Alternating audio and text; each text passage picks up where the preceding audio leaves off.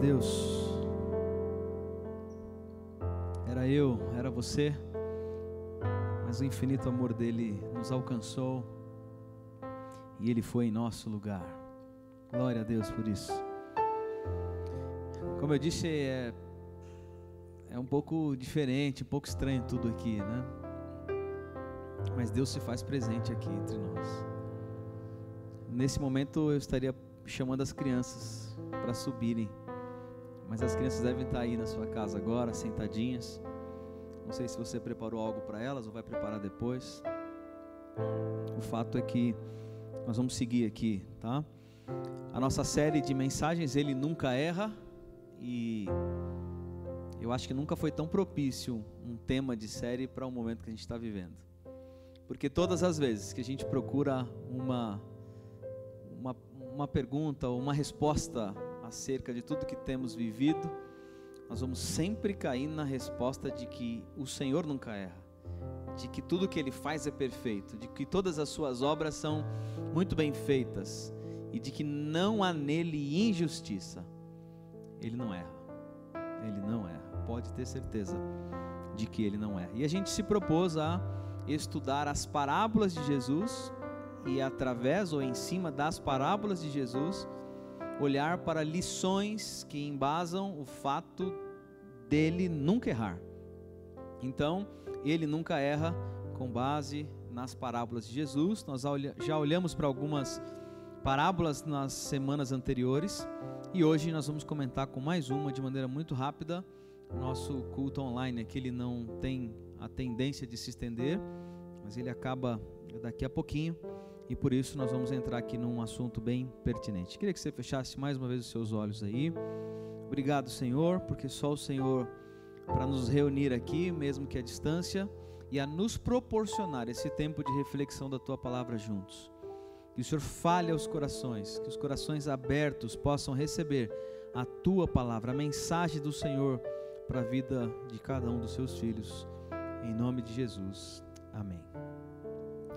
Aproximadamente há uns três anos atrás, acho que três ou quatro anos, não lembro exatamente, eu fui viver uma experiência bem diferente na minha vida. Eu estudando inglês, né, até hoje eu não, não deixo de estudar inglês, ainda é um grande desafio para a minha vida, mas alguns anos atrás, eu acho que uns quatro anos atrás, eu decidi passar cerca de 40 dias nos Estados Unidos é, estudando e na ocasião foi algo bem imersão total.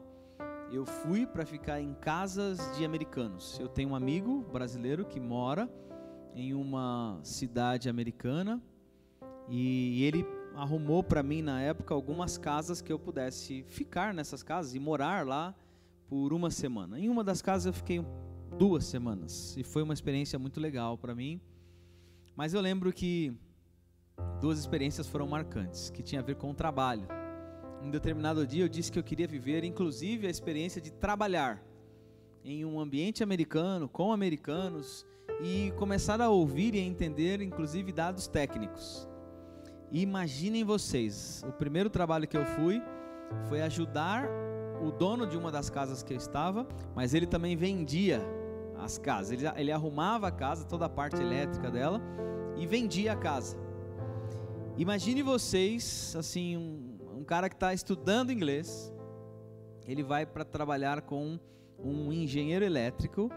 E o meu primeiro trabalho, lembro até hoje, ele me explicou como é que seria. Ele falou: Olha, vai ser muito simples o trabalho com você. Você vai ficar lá na caixa de luz. E quando eu falar para você liga, você liga. E quando eu falar desliga, você desliga. Imagina se eu troco, se eu, se eu troco o turn on pelo turn off, o que aconteceria com ele? Foi terrível.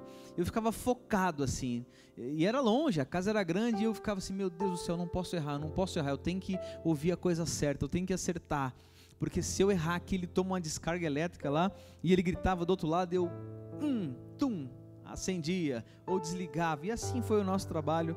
E eu não fiz nada errado, ele não teve nenhum choque, foi tudo certinho. Mas a outra experiência, essa foi ainda mais, mais impactante para mim. Um amigo, Wagner, que mora lá, ele me levou para um trabalho e era um trabalho braçal. extremamente braçal. Olha, nós vamos trabalhar hoje numa diária e, e nesse local nós teremos que construir uma cerca para um cavalo.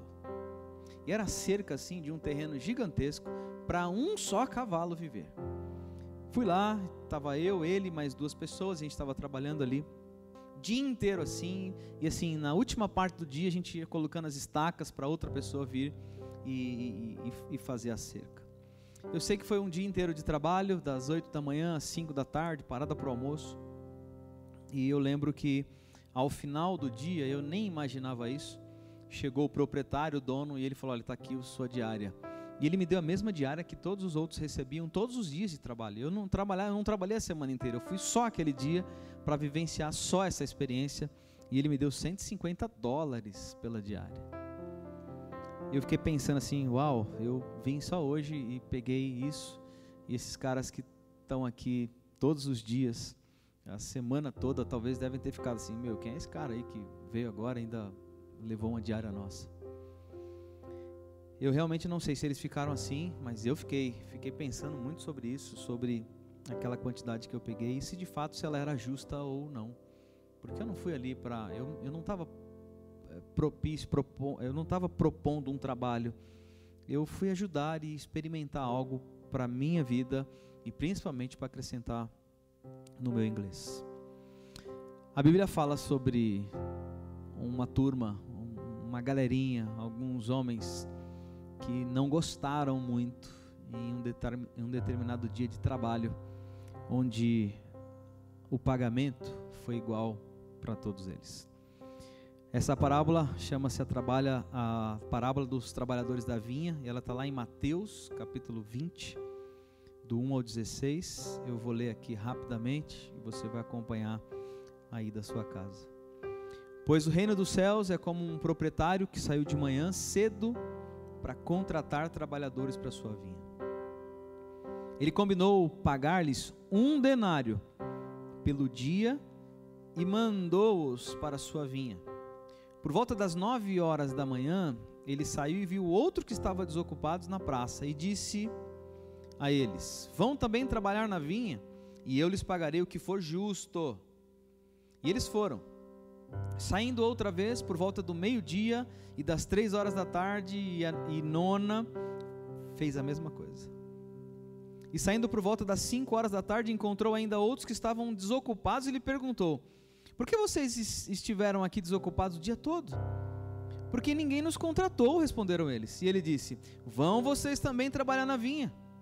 E ao cair da tarde, o dono da vinha disse ao seu administrador: Chame os trabalhadores e pague-lhes o salário começando com os últimos contratados e terminando nos primeiros.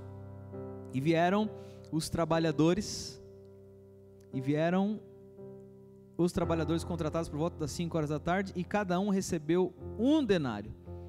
Quando vieram os que tinham sido contratados primeiro, esperavam receber mais, mas cada um deles também recebeu um denário. E quando o receberam, começaram a se queixar do proprietário da vinha, dizendo-lhe: Esses homens contratados por último trabalharam apenas uma hora, e o Senhor os igualou a nós, que suportamos o peso do trabalho e o calor do dia?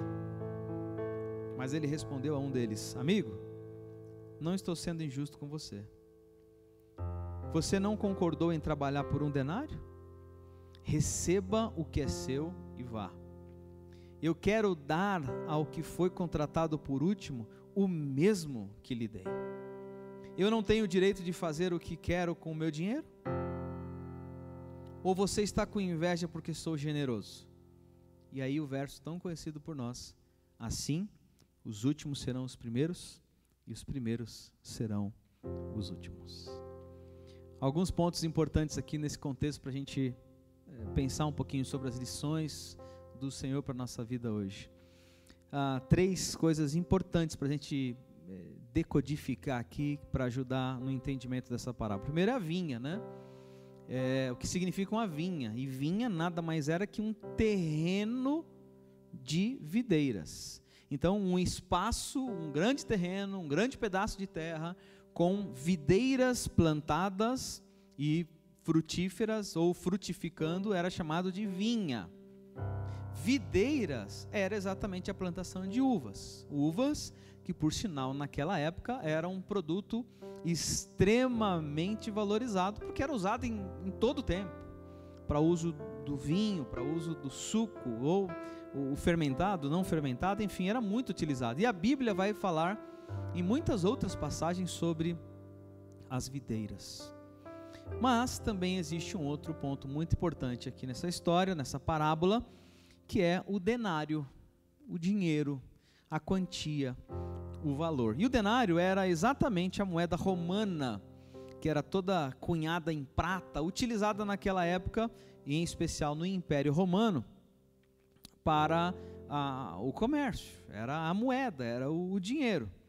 Junto a ela existia também a dracma grega, que a gente já ouviu ela em outra parábola, e vamos falar ela, vamos falar sobre ela em uma dessas, em um dos dias dessa nossa série.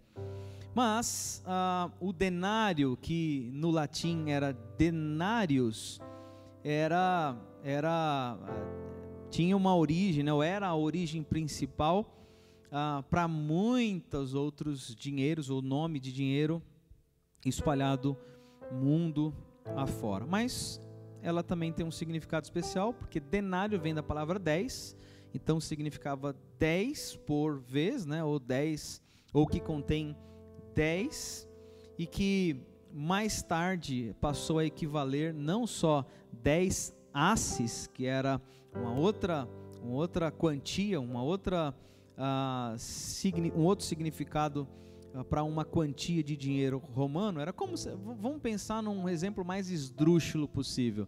Uma nota de 100 reais do denário é que nasce, o derivado do latim denários, é que deriva-se a palavra dinheiro para muitas outras, outras culturas. No francês, denier, no espanhol, dinheiro, no italiano, denaro, e para nós aqui em português, o dinheiro. Então, o denário, nesse nessa ocasião, nessa parábola, também é muito importante, você vai entender já já, tá bom? Ah, dado aí alguma, alguns códigos importantes para a gente decifrar esse contexto, outro fator que faz muito necessário a gente avaliar é que no capítulo anterior, o capítulo 19, mostra que, que é, há, há, há como se fosse uma preparação para o capítulo 20, há uma preparação para a parábola do capítulo 20, porque é no capítulo 19 em que um jovem rico pergunta a Jesus como é, o que, ele precisaria fazer para conseguir a vida eterna. E após a resposta de Jesus, o que precisaria fazer, ele decide então, ó, ah, vou embora, isso aí não dá para mim não, e vaza, sai correndo. E o Pedro vendo aquilo, vendo aquela resposta de Jesus, ele, ele, ele, ele faz como se fosse uma interrogação a Jesus, né? ao ver aquele homem que não foi capaz de abandonar tudo que tinha, ele chega a Jesus e também é, faz, a eles, faz a ele uma pergunta, dizendo: Viu, Senhor, aquele menino lá não abandonou tudo para te seguir, mas e nós que deixamos tudo para te seguir? O que, que a gente vai ganhar? E é uma pergunta materialista. Pedro usa aqui uma, uma pergunta materialista, já pensando em, em uma recompensa material. E aí vem o capítulo 20 explicando um pouquinho mais sobre essa questão material, quando ele dá para nós essa ideia dos trabalhadores da vinha e as, e as suas relações entre recompensa, entre justo e injusto, entre o que eu mereço e o que eu não mereço, em quanto é o meu valor, ou porque eu não estou recebendo, ou o que vou ganhar com isso, ou o que ganharei vivendo tudo que eu estou vivendo agora. Há uma há uma um contraste muito grande com relação a isso. Outra coisa muito importante para nós é que quem sai aqui é o proprietário, é o dono da casa, é o dono do terreno, é o dono do espaço. E ele sai para encontrar esses homens que na época é, existia uma fazia parte da cultura em que todas as pessoas, os homens que estavam desempregados iam para uma espécie de uma praça logo cedo, logo na madrugada e ficavam ali como se fosse aqueles, aqueles chapa que ficam na beira da estrada. Esses homens que estavam buscando trabalho ficavam na praça esperando alguém passar para requisitar algum tipo de trabalho para eles. Seis da manhã a praça já estava lotada e aqui a gente vê que esse homem na parábola passa exatamente ao início da manhã e depois vai seguindo durante a metade do dia, à tarde, ao final da tarde, vai recrutando aqueles homens para trabalhar na sua vinha. E ele encontra ali esses homens, e esses homens vão trabalhar ah, naquela vinha, e aí viveram e vivenciaram essa história que a gente falou aqui, em que ao final do dia foi pago então uma diária de trabalho, um denário para todos eles, para o que chegou seis da manhã e para o que chegou às cinco da tarde. Ele não fez distinção alguma e isso causou uma revolta no coração daqueles que começaram primeiro. E é, é, muito legal a gente destacar que o combinado de um denário foi só com quem chegou primeiro. Para os que foram recrutados ao longo do caminho, ele disse que daria conforme o que merecesse. Ele usaria de justiça. E ao final da de, das contas todas, ele mostra que a justiça dele, ele igualou todos, o que chegou a seis e o que chegou a cinco. Aquilo foi muito revoltante para aqueles homens que pegaram pesado, que pegaram duro no trabalho e ainda assim receberam toda a recompensa. A gente nunca para para pensar que quem chegou às seis da manhã, ele recebeu exatamente o que foi combinado. Não havia motivo de revolta. O que foi combinado, eles receberam. E os que chegaram por último, também o que foi combinado, eles receberam. Porque o que foi combinado, arrazoando e pensando em alguns porquês na justiça ou na injustiça, ah, no mérito ou no imérito ou no não mérito, é, no que nós estamos vivendo agora, ou que viveremos, ou que deixamos de viver, ou porque eu e porque não outro, porque não só lá e também aqui. A gente poderia passar a noite arrazoando ideias e ideias em cima dos porquês da nossa vida. Mas eu preciso te dizer três lições hoje à noite acerca do fato dele nunca errar. E ele nunca erra, ele nunca erra. Você precisa lembrar disso, ele nunca erra. Ele não faz nada errado, ele não comete injustiça. Tudo que ele faz é perfeito. E ele nunca erra, primeiro, porque ele é o dono da vinha. A primeira lição para nós hoje à noite, ele nunca erra, porque ele é o dono da vinha é dele. Tudo é dele. A plantação de uvas, as uvas, as terras, a cidade, o mundo, tudo é dele. Absolutamente tudo é dele. E por mais que você esteja talvez agora no seu sofá pensando, ah, mas e aquele verso que diz que o mundo jaz no maligno? 1 João 5,19. Sim, ele faz sentido, mas não tem nada a ver. Jaz, jaz, significa é, repouso, que deita, que tem algum tipo de governo que controla só, não é dele. O mundo jaz no maligno. O maligno jaz no mundo. Ele tem controle, ele ele está infiltrado em muitas coisas, mas o texto, esse mesmo texto lido anteriormente e posteriormente, mostra para nós que aqueles que estão em Deus, que nas, foram nascidos em Deus, têm sobre ele o governo de Deus e aquele que tem o governo de Deus tem a certeza de que Ele é o dono da vinha, e que Ele é o dono de todas as coisas, que Ele é o dono do mundo e da terra que nós estamos vivendo hoje, inclusive. Deus não perdeu o controle. Deus não perdeu o controle. Uma palavra de alento, acalanto é o teu coração. Deus não perdeu o controle, portanto, acalme o seu coração deixe o desespero de lado, deixe a, a, a, falta de paz de lado e descanse no Senhor, porque Ele é o dono da vinha. Ele pode resolver todas as coisas no estalar de dedos, da noite para o dia, como Ele fez em muitas outras ocasiões que a Bíblia narra para nós, e é esse Deus que eu continuo acreditando. Ele é o dono da vinha.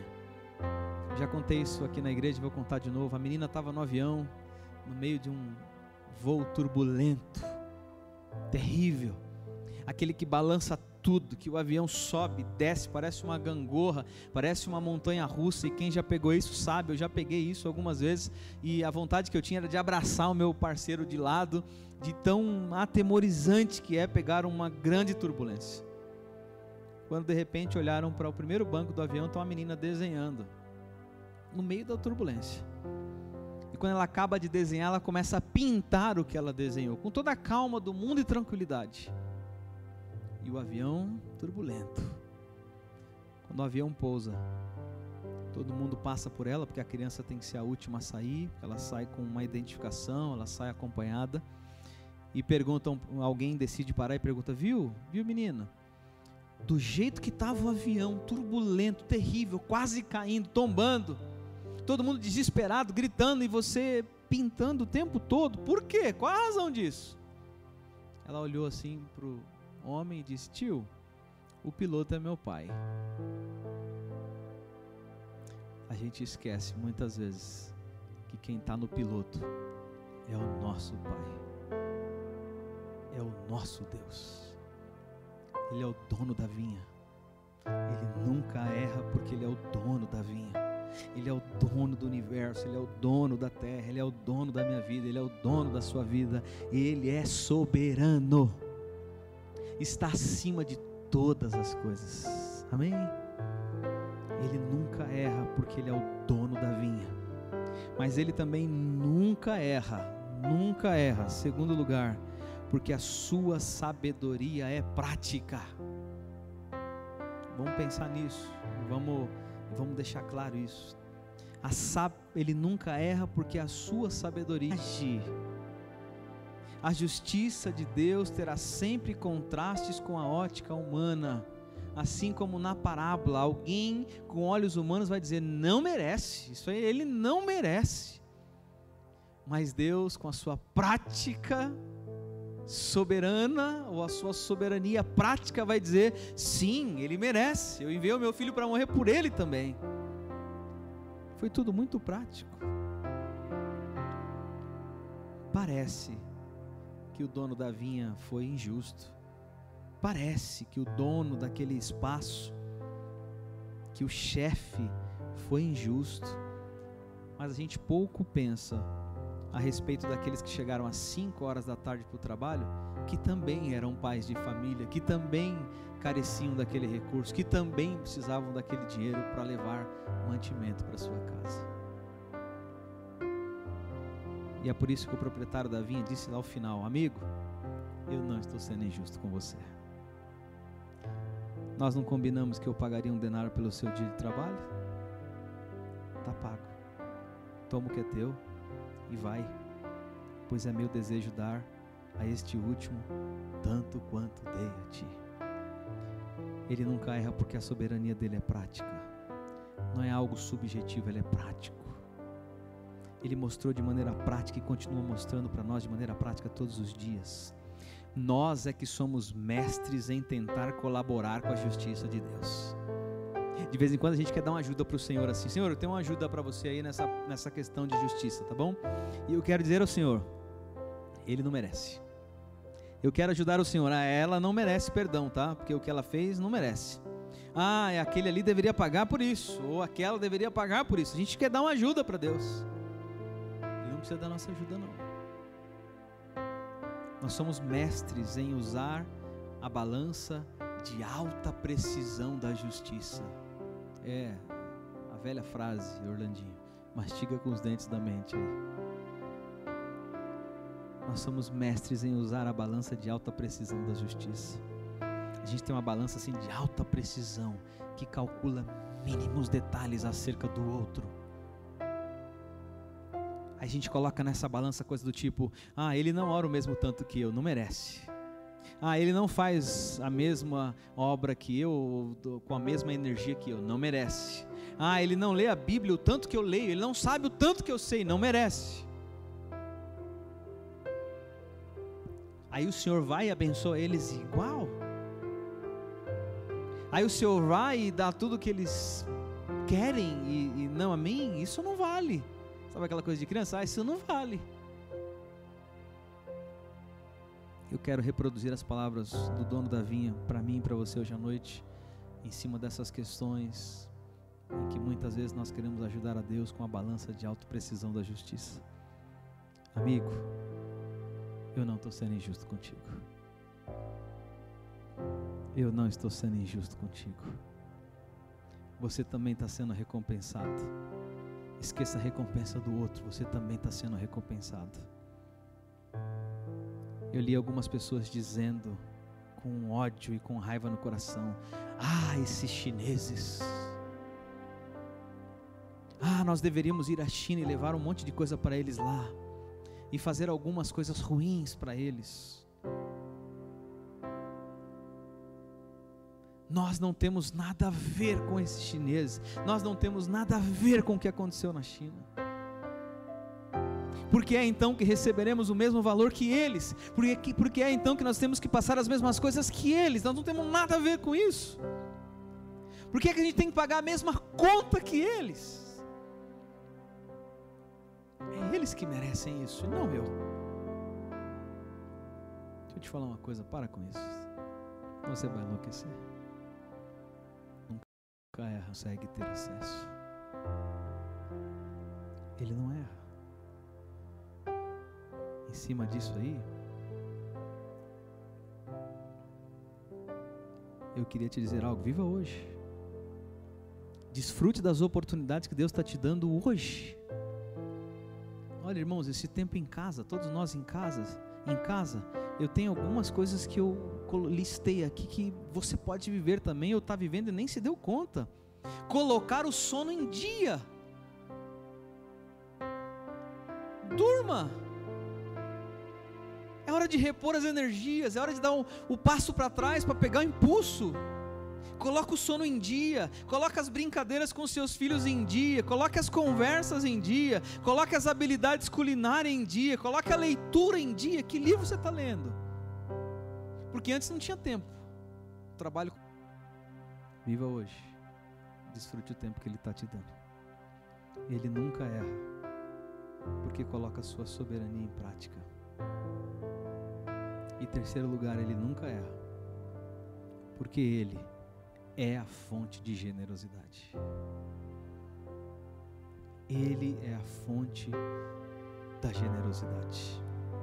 O verso 15, a parte B, diz o seguinte: Porventura não me é permitido fazer o que eu quero do que é meu? Ou manifestas tua inveja porque eu sou generoso? Deus é generoso, irmãos. O dono da vinha, que é Jesus, é generoso. Ele dá e distribui como ele quiser. Dois pontos para nossa reflexão aqui tem a ver com os profissionais liberais e com os pobres nesse momento tão difícil e turbulento. Mas dá uma olhada para nós agora. Deixa aí um pouquinho, a gente já volta. Dá uma olhada para nós agora.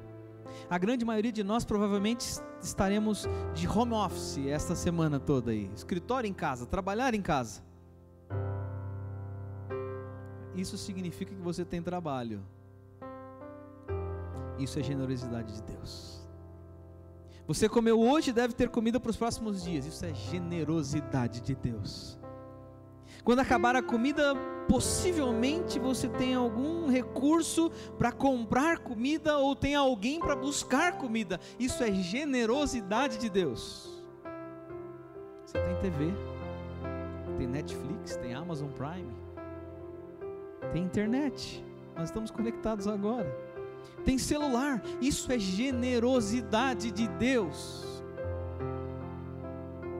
Olha o copo meio cheio de outra maneira. Olhe que ainda tem água. Olhe o copo meio cheio de outra maneira, ainda tem água. Mas e os dois pontos citados acima, A e B, profissionais e POPs?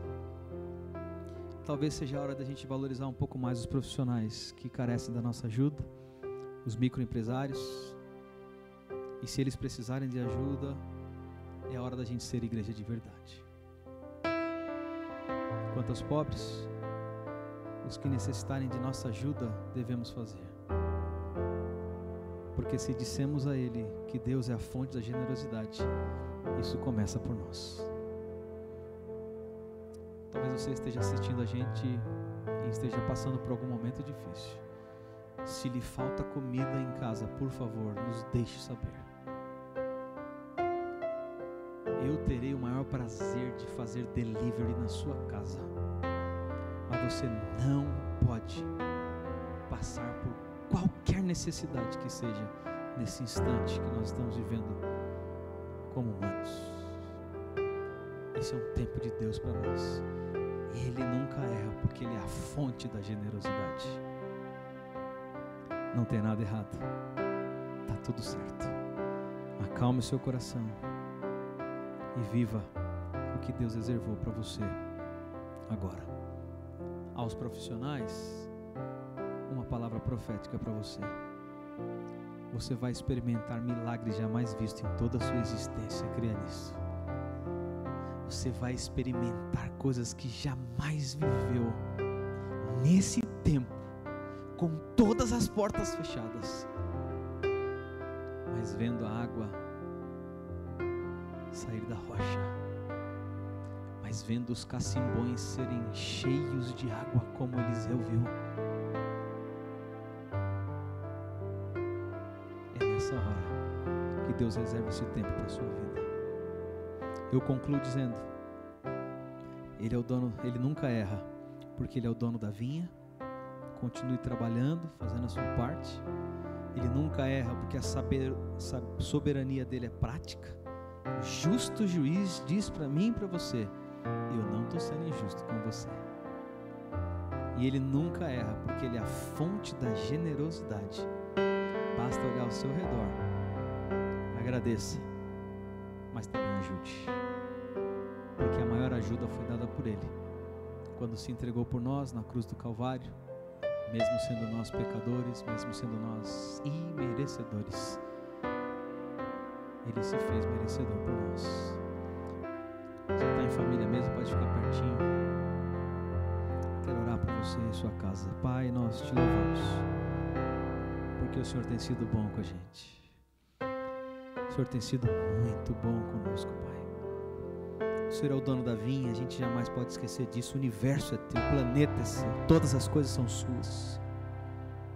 O Senhor nunca erra, Pai, porque a, soberania do Senhor, ela é prática. O Senhor mostra para nós todos os dias e não tem nada a ver com o que eu penso sobre o outro, está fazendo, deixando de fazer, tem a ver com o que eu estou vivendo para o Senhor. O Senhor é justo, E o Senhor nunca erra, porque o Senhor jamais deixou de ser a fonte de toda generosidade. Continue conosco, Pai, nesses dias tão difíceis. Em nome de Jesus.